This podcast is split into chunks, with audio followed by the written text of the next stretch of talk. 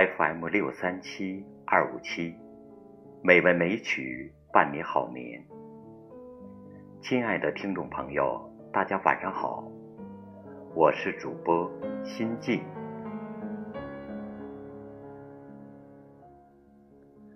今天是二零一八年一月十五日，欢迎您如期来到《美文美曲》第一千一百八十三期节目。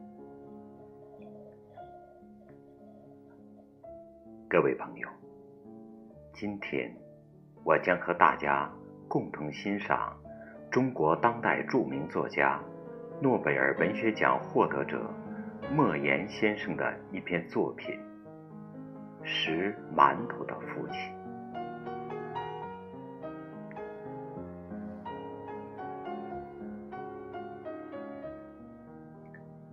各位朋友，我们从小到大。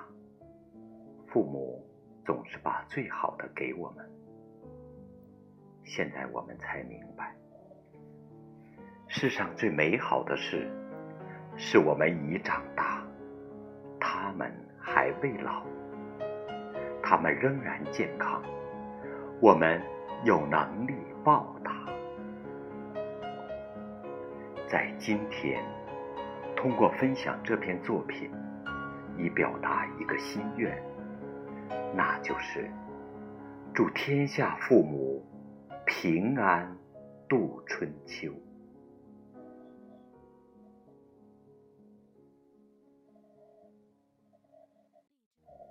拾馒头的父亲，节选，作者莫言。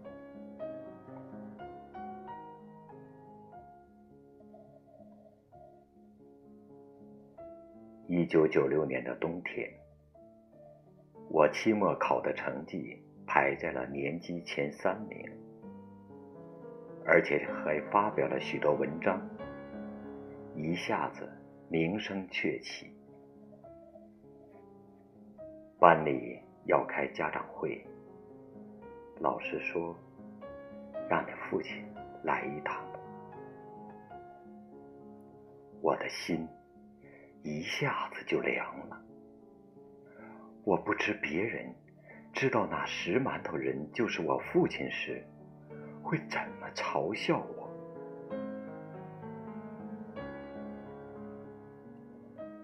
伴着漫天风雪回到了家，我对父亲说：“爹，你就别去了。”我对老师说：“你有病。”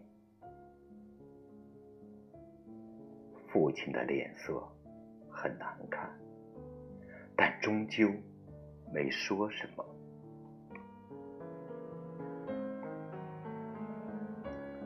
第二天，我夹着风雪冲到了学校，坐在了教室。家长会开始了，鼓掌声和欢笑声不断。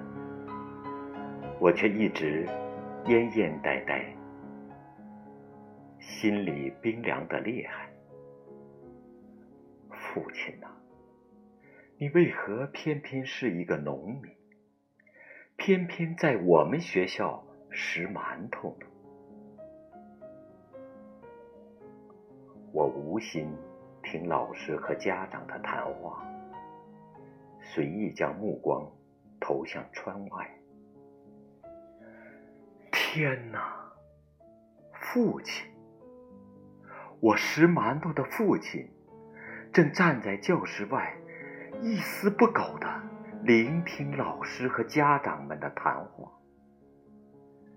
他的黑棉袄上落满了厚厚的积雪，我的眼泪就哗哗的流了下来。我冲出教室，将父亲拉进来，对老师说：“这是我爹。”掌声一下子如潮雷动。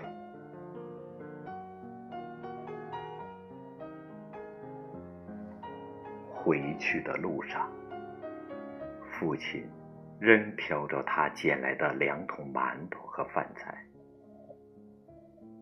父亲说：“你其实没必要自卑，别人的歧视都是暂时的。男子汉，只要努力，别人有的，咱们自己也会有啊。”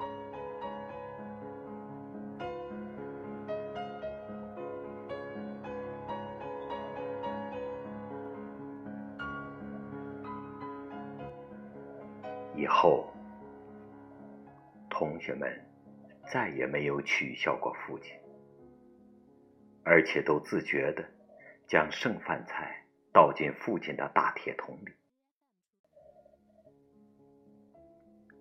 一九九七年的金秋九月，父亲送我来省城读书。我们乡下人的打扮。在绚丽缤纷的校园里显得那么扎眼，但我却心静如水，没有一丝怕被人嘲笑的忧虑。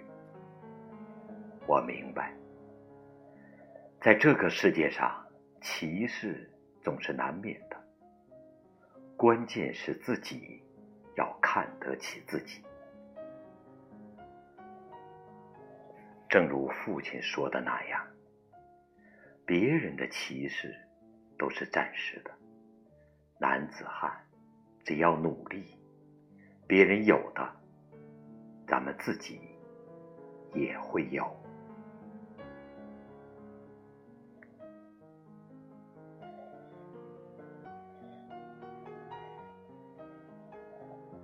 各位朋友，今天的美文美曲欣赏。就到这里，希望你能喜欢。主播心静，祝大家晚安。